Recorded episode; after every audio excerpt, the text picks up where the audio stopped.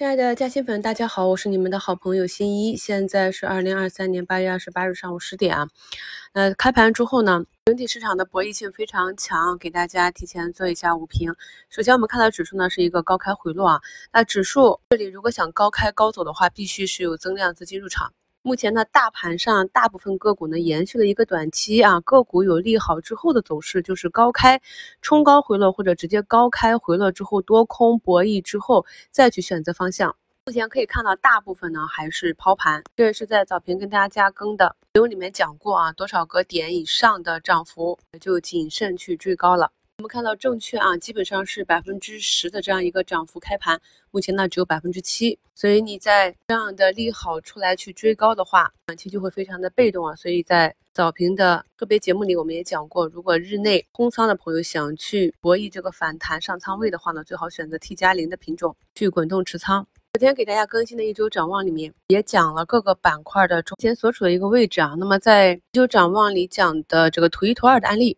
深桑达啊，可以看到，即便今天大盘是整体一个高开，四千七百多家上涨，只有三百家下跌，但是这个主力该出货还是出货啊。那目前也就是仍然有啊负三个点的跌幅，所以这样的一个利好呢，就是帮助一些原本跌到位、调整到位，只是被市场利空情绪、迷的情绪带动下来的这些底部个股，这些个股呢可以加速快速的止跌企稳。然后改变其走势，比如说我们前期关注过的家居这一块，像呃志邦家居、兔宝宝，目前都是大长腿哈，高开低走之后再拉回，目前是有六七个点的涨幅。还有像小军工、哈利波特啊，还有周末公布业绩大增的康泰生物。以及啊，我们上周四提及的整个多头趋势完好的互联网金融、财富趋势、同花顺、指南针啊，还有券商之里的前期龙头首创和安硕啊，都是呃比较好的涨幅啊。但是也可以注意到，财富趋势呢已经是三度开板了，所以资金的分歧是非常之大。那么有短线资金想要做兑现，或者有一些在底部抄底，想要拿一部分利润去做格局的，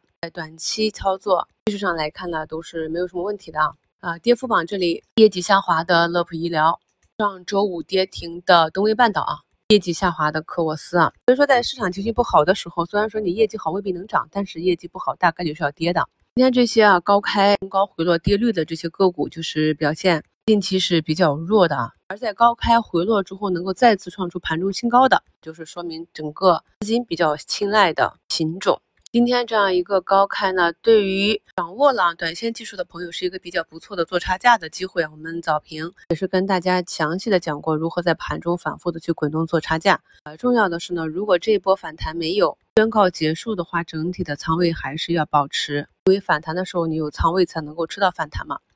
如果是有的朋友没时间看盘，不会做差价的话，你就是以中长期的个股业绩成长、行业成长的逻辑为主啊。等到这个市场分歧之后，看一下要如何的演变。目前到了十点十五分啊，领涨的板块呢是房地产、租售同权、房地产开发、房地产服务、物业管理这些。基本上板块指数的上涨呢，还是以这几大权重板块交替进行为主。节奏上呢，后续可能还是以交替进行为主。目前呢，还难判断出哪一个板块可以持续的领涨。有一些啊，中报业绩披露出来已经扭亏，或者是业绩见好的个股，近期呢是受整体市场交易面情绪低落和流动性的问题带动下来的，就可以观察一下，在这种情绪扭转的行情中，是否可以得到修复啊？昨天还有朋友在股市嘉兴圈提问，这个雷管是不是走坏了？那可以看到，它现在也是在经历了多空分歧之后啊，再次创出了日内的新高，目前还有六个多点的涨幅。在市场低迷的时候，基本上大部分个股啊是。统一无差别下杀的，除非里面有比较强的主力。我们需要关注的就是这个个股未来有没有业绩成长，比如说其